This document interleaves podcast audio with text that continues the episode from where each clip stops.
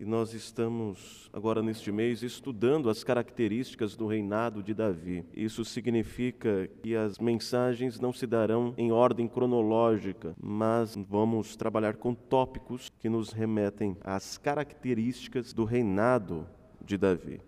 E hoje falaremos da aliança que o Senhor tem com Davi e como este reino, o reino de Davi, deve ser entendido é um reino simbólico que aponta para o reinado do Messias. Eu o convido a que abra sua Bíblia em 2 Samuel, segundo livro de Samuel, capítulo 7. Faremos a leitura do versículo 1 ao versículo 17. No domingo anterior, nós estudamos a respeito da unção de Davi, da sua primeira vitória sendo ele já ungido, embora não declarado rei. E agora caminhamos anos à frente e vemos um Davi já velho, um Davi não tão velho, mas maduro, no momento em que Deus havia dado descanso de seus inimigos, em que ele havia trazido a arca para o povo de Deus, a presença simbólica de Deus estava agora entre o povo e ele olha para a sua casa de cedros, construída a partir do patrocínio de Irão, um rei que, o, que reconhece Davi como rei através desse ato, e ele diz: Eu tenho uma casa de cedros, mas a arca da aliança está em tabernáculo, está em tenda, descoberta. Eu vou fazer algo para Deus. Como os jovens dizem, né? Vou fazer uma para Deus. Vou fazer uma casa para abrigar a arca da aliança.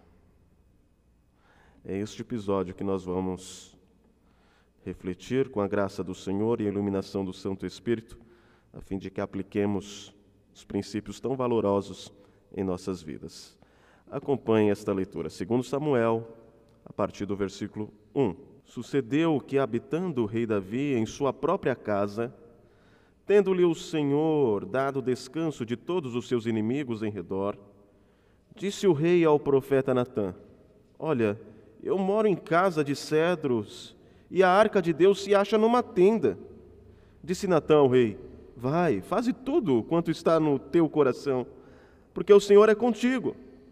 Porém, naquela mesma noite veio a palavra do Senhor a Natã, dizendo: Vai e dize a meu servo Davi: Assim diz o Senhor: Edificar-me-ás tu casa para minha habitação?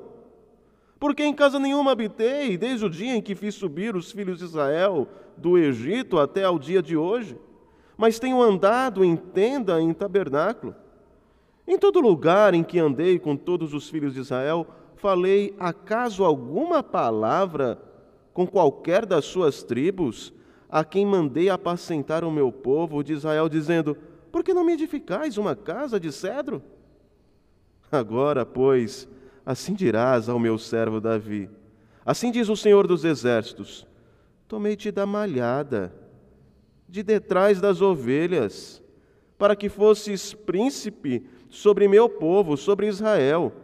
E fui contigo, por onde quer que andaste. Eliminei os teus inimigos diante de ti e fiz grande o teu nome, como só os grandes têm na terra. Prepararei lugar para o meu povo, para Israel, e eu o plantarei para que habite no seu lugar e não mais seja perturbado, e jamais os filhos da perversidade o, afligir, o aflijam, como dantes, desde o dia em que mandei houvesse juízes sobre o meu povo de Israel. Dar-te-ei, porém, descanso de todos os teus inimigos. Também o Senhor te fez saber que Ele, o Senhor, te fará casa. Quando teus dias se cumprirem e descansares com teus pais, então farei levantar depois de ti o teu descendente, que procederá de ti, e estabelecerei o seu reino. Este edificará uma casa ao meu nome, e eu estabelecerei para sempre o trono do seu reino. Eu lhe serei por pai, e ele me será por filho. Se vier a transgredir, castigá-lo-ei com varas de homens e com açoites de filhos de homens. Mas a minha misericórdia se não apartará dele, como a retirei de Saul, a quem tirei de diante de ti. Porém, a tua casa e o teu reino serão firmados para sempre diante de ti. Teu trono será estabelecido para sempre. Segundo todas estas palavras e conforme toda esta visão, assim falou Natã a Davi. Senhor, a tua bendita palavra acabou de ser lida. Por graça e misericórdia, abra o nosso coração, ilumina-nos. Fale, ó Pai, pois queremos ouvir a tua voz. Guia-nos mediante a tua santa palavra. No nome de Jesus rogamos. Amém. Dia das Mães. Já comprou, já comprou o seu presente? Eu ainda não. E ouvi de um jovem que, por falta de dinheiro, ele vai apresentar um jogral para a mãe dele. Só que este jovem tem mais de 26 anos. Imagine, né? Eu acho que todos nós gostaríamos de ver isso. Dar presentes não é tarefa fácil. O que comprar? Do que a pessoa gosta? Será que é muito caro? Será que é muito barato? E quando você tem filhos pequenos e eles querem dar um presente para você, sabe o que isso significa? Sim, que ele te ama, que ela, sua filha, ama, mas você sabe que na prática o que está acontecendo é que aquela criança vai decidir onde e como gastar o seu dinheiro. Afinal, o teu filho de cinco anos vai ao shopping sozinho? Não, não vai. É ele que dirige, que pega o carro, que vai até lá? Não, não é. Será ele que vai desembolsar o dinheiro? Talvez ele tenha algumas moedas, mas ele vai precisar que você complemente. É ele que vai garantir que este projeto se cumpra de forma segura? Não. O fato é que quando o seu filho diz que te dará um presente, é você que vai comprar. Você até se alegra com um ato de carinho, mas é você que vai patrocinar um presente para si mesmo. Comentando esta passagem, o reverendo Emílio Garofalo compara Davi como um menino. Um menino de cinco anos, tentando dar um presente para seu pai. Davi olha em volta, ele está em sua casa, em sua própria casa descansado de todos os seus inimigos, afinal, o Senhor está dando a ele um tempo de paz. E aí ele olha para Natã, que está aparecendo aqui na história de Davi pela primeira vez, e ele compartilha: Olha, Natã, essa casa é tão bonita, uma casa de cedros, material de primeira da época. E a casa, a arca de Deus, que representa a presença do Senhor, está em tendas. Natan diz: Olha, a ideia é boa, vai e faz tudo quanto está no teu coração. Conselho perigoso, não?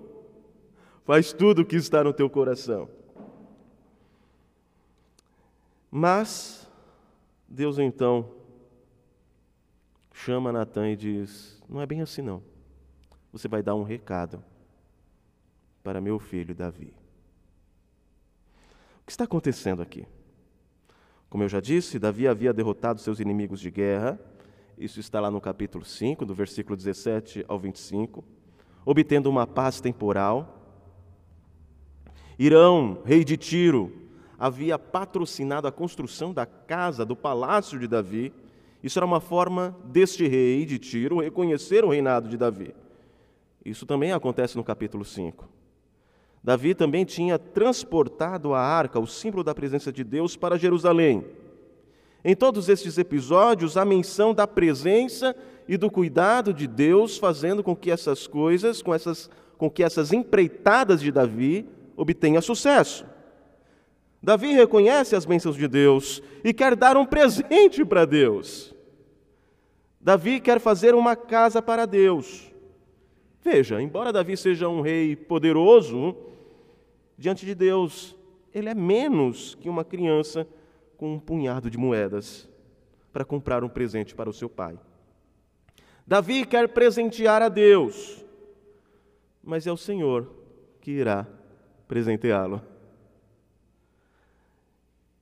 Deus dará a ele um reino que jamais passará. A nossa meditação é simples.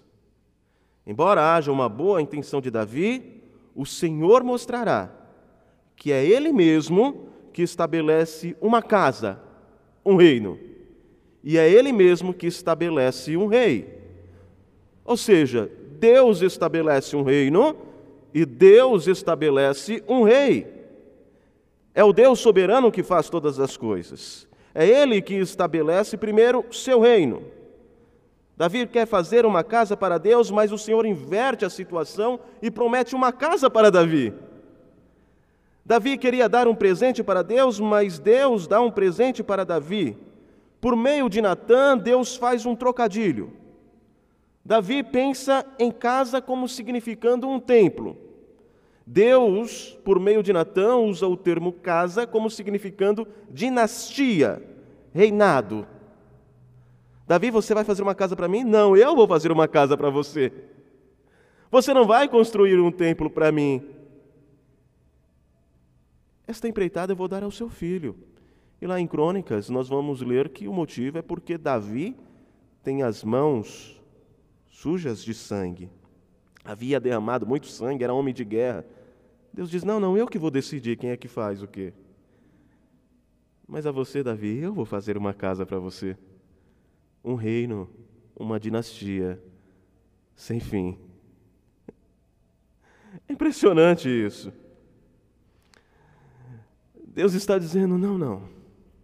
Não há como você fazer alguma coisa para equivaler ao que eu faço por você para que seja equivalente ao que eu faço por você. Eu sou soberano, eu sou Deus, eu faço coisas maravilhosas. E eu decidi te dar mais uma bênção, uma bênção especial. Deus apresenta esse presente a Davi em seus termos. E ao apresentar este presente a Davi, ele também desconstrói qualquer resíduo da cosmovisão pagã que poderia influenciar a Davi. Por exemplo, os cananeus acreditavam que os deuses deveriam ser homenageados, homenageados pelos seus feitos. Como? Com templos. Quando um, um cananeu conquistava uma vitória, ele atribuía isso a um deus de sua mitologia, e em homenagem a este deus ele construía um templo. Do contrário, esta divindade poderia se sentir ofendida. Mas Deus está mostrando para Davi que ele não é igual os deuses cananeus, que na verdade não existem, afinal há um só Deus. Ele começa a limpar a mente de Davi.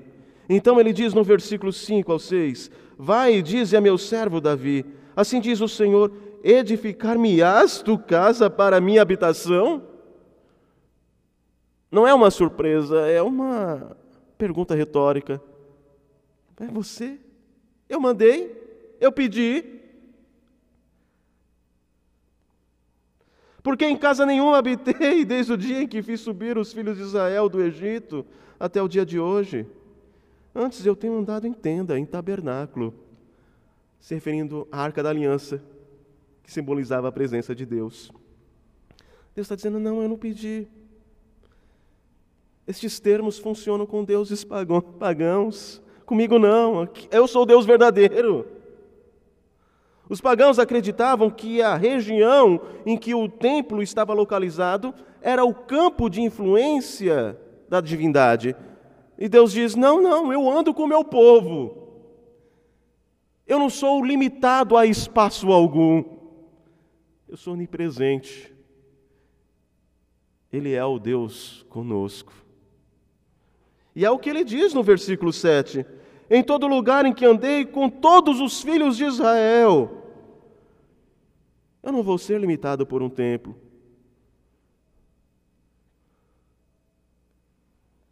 Você pode fazer. E aí Deus vai reforçar essa ideia, ou melhor, os homens, Salomão pode fazer um templo, mas Deus vai reforçar essa ideia a Salomão de que ele não pode ser contido por um templo. E Salomão irá proclamar isso. Que não. A morada de Deus é o universo. É uma dimensão da qual nós não temos noção do seu tamanho. Ele não é contido por templos. E Deus está dizendo para Davi: olha, a ideia era essa mesmo. Que a minha presença fosse simbolizada em uma tenda móvel, para mostrar que eu caminho com o meu povo. Se o meu povo batalha, eu estou lá. Se meu povo peregrina, eu peregrino com eles. A ideia era essa, Davi. Era para ser assim mesmo. Em todo lugar em que andei com todos os filhos de Israel, falei acaso alguma palavra com qualquer das suas tribos? Essas tribos que eu mandei você apacentar, dizendo: por que não me edificais casas? Casa, casa de cedro. Davi, eu não sou um Deus pagão que tem a sua influência limitada pela região em que o templo está construído. Eu sou um Deus que anda com seu povo. A arca da aliança simbolizava a presença de Deus. O Senhor se fez peregrino. O Senhor lutou com o seu povo, mostrando que Deus está conosco. Os deuses pagãos eram aqueles que favoreciam os heróis, soberanos e reis. Mas Deus diz a Davi no versículo 8: Assim diz o Senhor dos Exércitos: Tomei-te da malhada, de detrás das ovelhas, para que fosses príncipe sobre o meu povo, sobre Israel. Davi agora é rei, poderoso. Vou fazer uma casa para Deus. Davi, foi eu que te coloquei como rei. Eu te tirei de trás da malhada. Você era pastorzinho. Eu te fiz rei. Lembra-te de onde você veio. Você não faz nada por mim. Eu faço por você. Interessante isso, né?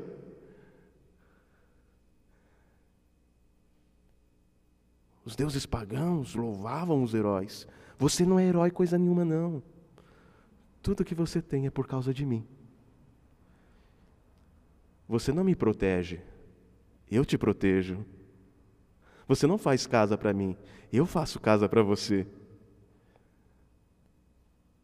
Então, Davi, não seja influenciado por nenhuma cosmovisão pagã, porque eu sou o Deus verdadeiro, soberano, supremo. Eu não posso ser manipulado contido. Os pagãos acreditavam que obras, sacrifícios e ritos captavam a atenção dos deuses e tornavam estes deuses favoráveis. Mas Deus não espera que Davi faça algo para depois abençoá-lo. Ele diz: não, não, não precisa fazer templo, eu vou te abençoar. Porque não tem nada que você possa fazer para merecer, para ser promovido à minha presença. Eu vou te abençoar. Você está feliz com o fato de eu ter te dado uma paz diante dos seus inimigos? De ter restaurado o reino de Israel? Você está feliz de ter um palácio bonito e por isso você se sinta constrangido, quer fazer algo para mim? Não, não é. Eu vou te dar bênçãos maiores. Eu vou te dar um reino que não passará. Se já está difícil você me pagar, Lembre-se, você não vai pagar nunca o que eu faço por você. Você não merece, você não fez nada. Mas eu decidi te abençoar. O que dar ao Senhor que fez tanto pelo seu povo? o quê? Deus está mostrando para Davi você está impressionado com as bênçãos que eu te dei, eu tenho bênçãos maiores. E o Senhor então presenteia Davi. E que presente é este que Deus dá a Davi? Ele fala de uma terra de descanso, Eles já estavam na terra prometida, mas ele está dizendo: Eu vou dar descanso. Vocês estão na terra, mas é uma terra imperfeita que não tem descanso. Versículo 10: Prepararei lugar para o meu povo, para Israel, e o plantarei, para que habite no seu lugar e não mais seja perturbado, e jamais os filhos da perversidade o aflijam como dantes desde o dia em que mandei houvesse juízes sobre o meu povo de Israel. Sempre houve este povo, os povos vizinhos que tentavam afligir e conquistar Israel, gerando guerras. Dar-te-ei, porém, porém, descanso de todos os teus inimigos. Está dizendo, vou te dar descanso, vou te estabelecer na terra em paz. E não só isso, também o Senhor te faz saber que Ele, o Senhor, te fará casa. Ele te dará uma dinastia que não passará, uma dinastia eterna. Uma terra de descanso, uma casa, ou seja, um reino. Há uma antiga inscrição encontrada pelos arqueólogos, datada de 840 a.C., ou seja, 130 anos depois de Davi, e nesta inscrição está escrito: da casa de Davi fazendo menção ao reino de Judá. Que aquele artefato foi tirado da casa de Davi, da dinastia de Davi, 130 anos depois. Com essas bênçãos, terra de descanso e uma eterna dinastia, como estas bênçãos se dão? Como elas são realizadas? Versículo 12 explica: Quando teus dias se cumprirem e descansares com teus pais, então farei levantar depois de ti o teu descendente, que procederá de ti, e estabelecerei o seu reino. Olha, isso vai acontecer com, Deus, com o teu descendente, depois que você morrer. Este edificará uma casa ao meu nome, e eu estabelecerei para sempre o trono do seu reino. Eu lhe serei por pai, e ele me será por filho. Se vier a transgredir, castigá-lo-ei, com varas de homens e com açoites de filhos de homens mas a minha misericórdia não se apartará. Como a retirei de Saul, isso não vai acontecer. Saul foi extirpado do reinado de Israel. Não teve descendente, não teve dinastia, mas isso não vai acontecer. Ainda que o seu descendente peque, eu vou castigá-lo com vara, como um pai faz com seu filho. Mas a minha misericórdia não irá se apartar dele. Porém, a tua casa e o teu reino, Davi, serão firmados para sempre diante de ti. Teu trono será estabelecido para sempre. Deus dá estas bênçãos a Davi, uma terra de descanso. Deus dá uma dinastia por meio de um descendente, que também fará um templo. Assim como Deus prometera uma semente para Eva, que pisaria na cabeça da serpente, assim como Deus prometera um descendente a Abraão, por meio de quem viria uma grande nação, agora o Senhor promete a Davi um descendente. E a palavra descendente é semente, que remete à ideia da semente da mulher. E por meio desta semente, o templo seria construído. Por meio desta semente, desse descendente, um reino seria estabelecido. Por meio desse descendente, o trono de Davi duraria para sempre. E a pergunta é: quem é esse descendente? E a resposta não é fácil, não é simples. Aqui temos uma profecia com dupla referência. A primeira referência é a Salomão o qual constrói o templo. Mas Salomão pecou e ele foi corrigido por Deus. O reino se dividiu, foi uma forma de Deus corrigir. Deus está cumprindo a sua promessa, a sua aliança. Salomão sofreu as consequências do seu pecado, mas Deus preservou a dinastia de Davi. A fidelidade de Deus a essa promessa é prefigurada pelo fato de que a linhagem de Davi e o trono de Jerusalém foram mantidos sob a antiga aliança por um período de mais de 400 anos. Esse mandato provavelmente representa a mais longa dinastia da história do mundo. E pode ser imediatamente contrastada com a experiência do Reino do Norte. Lembra-se, o reino se dividiu, Reino do Norte e Sul. O Sul é o reino de Judá. É a dinastia que Deus diz: essa não passará. O reino do norte, a parte que se rebelou, foi conquistado pelos assírios e sumiu. Eles se misturaram. Mas o reino de Judá prevaleceu, foi preservado.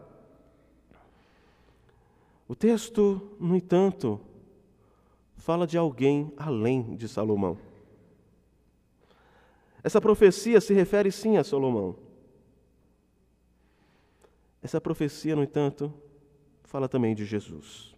O texto fala de alguém que teria uma relação filial com o próprio Deus. Eu lhe serei por pai e ele me será por filho.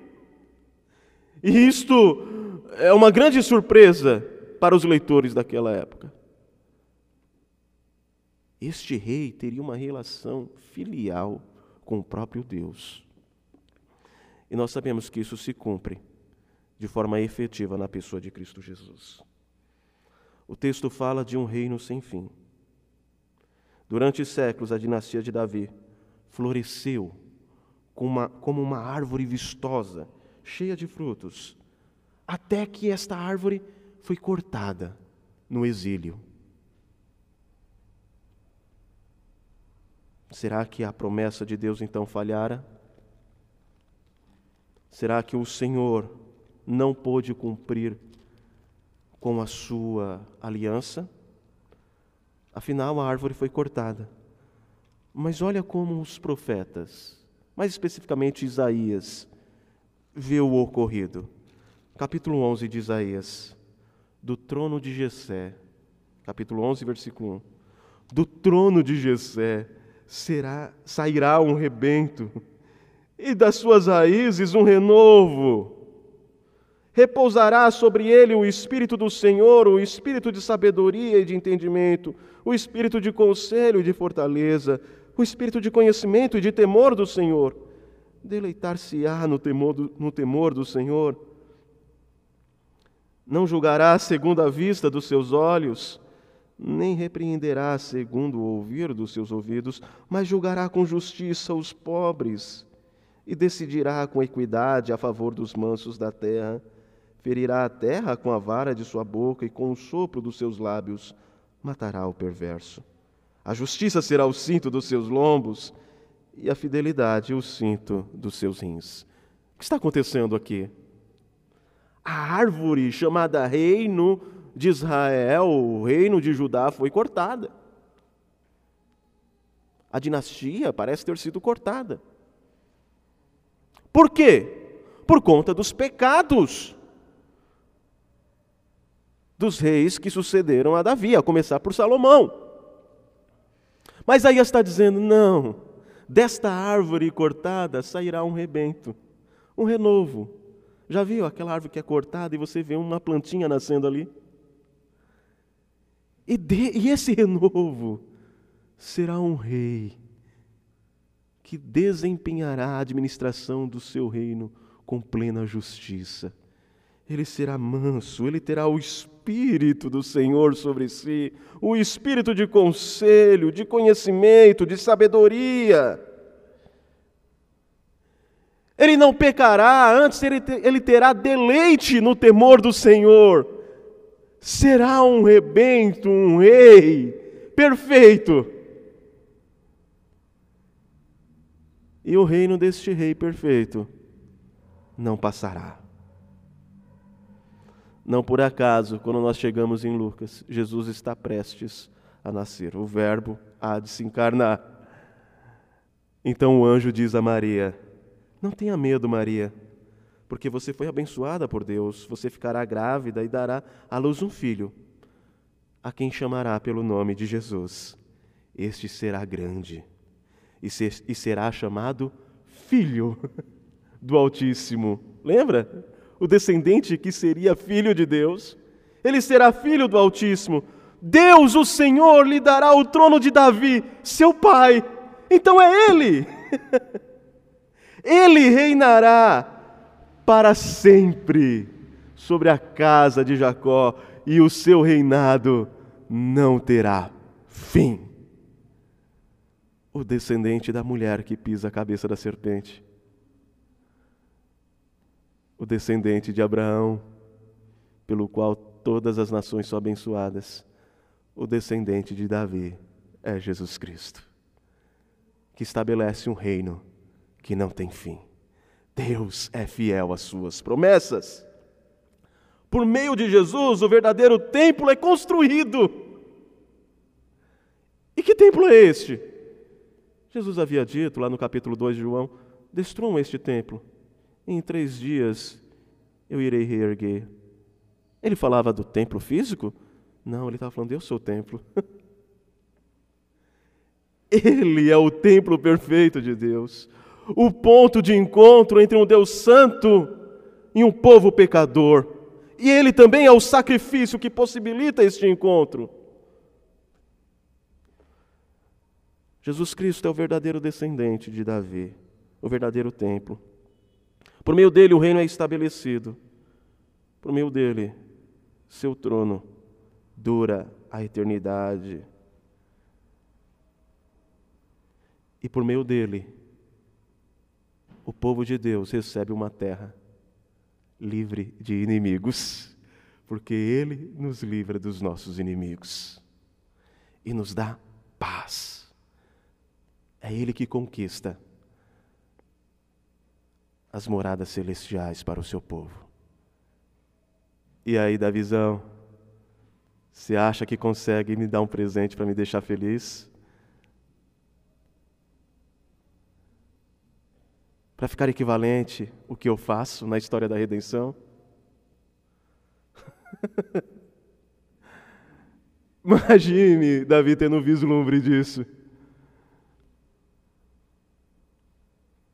E qual é a reação de Davi diante desta fala de Deus? Como Davi irá reagir? Observe no versículo 18. Então entrou o rei Davi na casa do Senhor ficou perante ele e ele disse: Quem sou eu, Senhor Deus? Quem sou eu? E qual é a minha casa para que me tenha trazido até, trazido até aqui? Eu não sou ninguém mesmo. Mas a tua graça, a tua misericórdia me alcançou. É assim que nós devemos nos ver, meus irmãos. Deus está dizendo a Davi: Não, Davi, sou eu que te presenteio com uma casa, um reino, uma dinastia que não terá fim. Da sua semente virá a semente da mulher que esmagará a serpente do mal. E este descendente da sua dinastia governará para sempre. Deus está mostrando que a semente da mulher, destinada a esmagar a cabeça da serpente, era uma descendência real. Meus irmãos, as nossas boas ações, por mais bem intencionadas que sejam, nunca alcançarão o nível da misericórdia e das bênçãos de Deus em nossas vidas.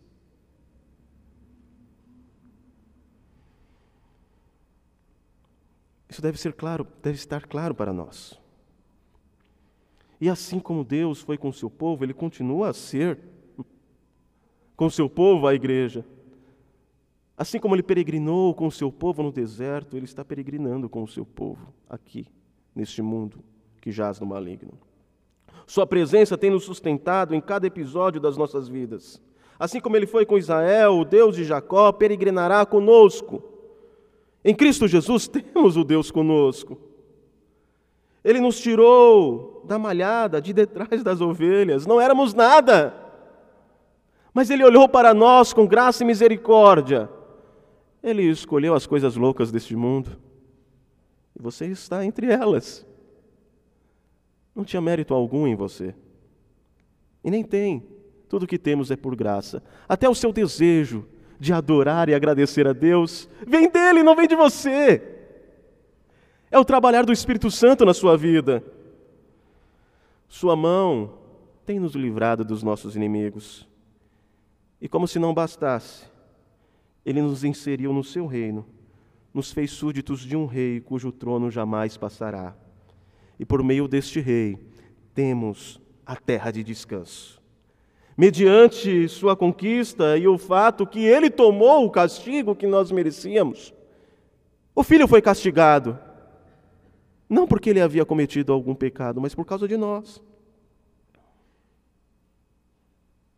E agora, tendo a ira de Deus sido aplacada em um filho, ele nos cobre de graça e de misericórdia. E ao invés do inferno, ele nos dá os céus. Do que mais você precisa? O que você quer mais de Deus? Será que, será que isso não, não te é suficiente? Davi, diz o Senhor, você não precisa me proteger. Sou eu que te protejo. Eu não preciso de suas obras, Davi. Na verdade, suas obras são realizadas porque eu sou a causa primária destas obras, sou eu que trabalho no seu coração. Eu estabeleço o meu reino, Davi. Eu estabeleço um rei.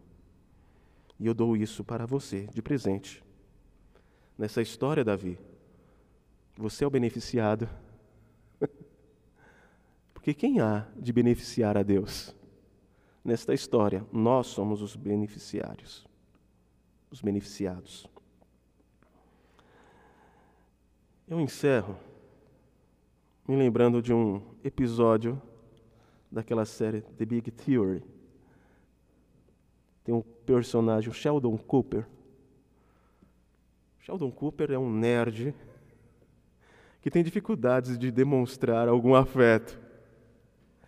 E ele recebe um presente no Natal de sua amiga Penny. E ele fica extremamente irritado com aquilo. Sabe por quê? Porque quando alguém te dá um presente, você acaba, pela conveniência social, se sentindo obrigado a dar outro presente. E o Sheldon queria dar um presente que fosse equivalente ao presente da Penny a ele. Mas naquele momento, naquele Natal, ele estava despreparado. Então ele passa o ano todo planejando, arquitetando. Quando a Penny me der um presente, eu vou dar um presente equivalente ao dela. Então ele comprou vários presentes, de preços diferentes, um mais barato, um mais caro. Então ele receberia o presente da Penny iria até o seu quarto e traria um presente correspondente. Então eles, o Natal chegou e ele está cheio de si, se sentindo preparado. Ela se aproxima, parece que vai dar um presente para ele, e ele só esperando. Ela então tira um guardanapo e dá para ele. Ele, ah, um guardanapo? Mas ele tinha um presente equivalente a um guardanapo. Ele não estava mais despreparado. Até que ele vira o guardanapo e ele vê algo escrito, que era mais ou menos assim: Para Sheldon, vida longa e próspera. Leonard Nimoy, que é o, o Spock da Jornada das Estrelas. A série preferida do Sheldon. E o Sheldon não tem como pagar aquilo. Ele fica desesperado. E agora? Eu não tenho um presente correspondente a esse autógrafo. E ele vai e volta e não encontra nada. Então, um pouco desajeitado, ele faz. E abraça. Era a única coisa que ele tinha. Meus irmãos, a nossa adoração não deve ser uma busca de intenção de eu vou adorar a Deus para ser equivalente ao que Ele fez por nós, ou por mim. Não, Senhor, eu não tenho nada. O que eu tenho sou eu mesmo. Recebe o meu simples abraço. Recebe a minha vida. Não tem como por meio das obras eu pagar a graça e a misericórdia da salvação em Cristo Jesus e a esperança de descansar no reino eterno. Eu simplesmente recebo, me humilho e agradeço e entrego a minha vida a Ele. Não tem nada que nós podemos fazer através dos nossos atos para ficarmos quites com Deus. É graça, é misericórdia. Louvado seja o Senhor por isso.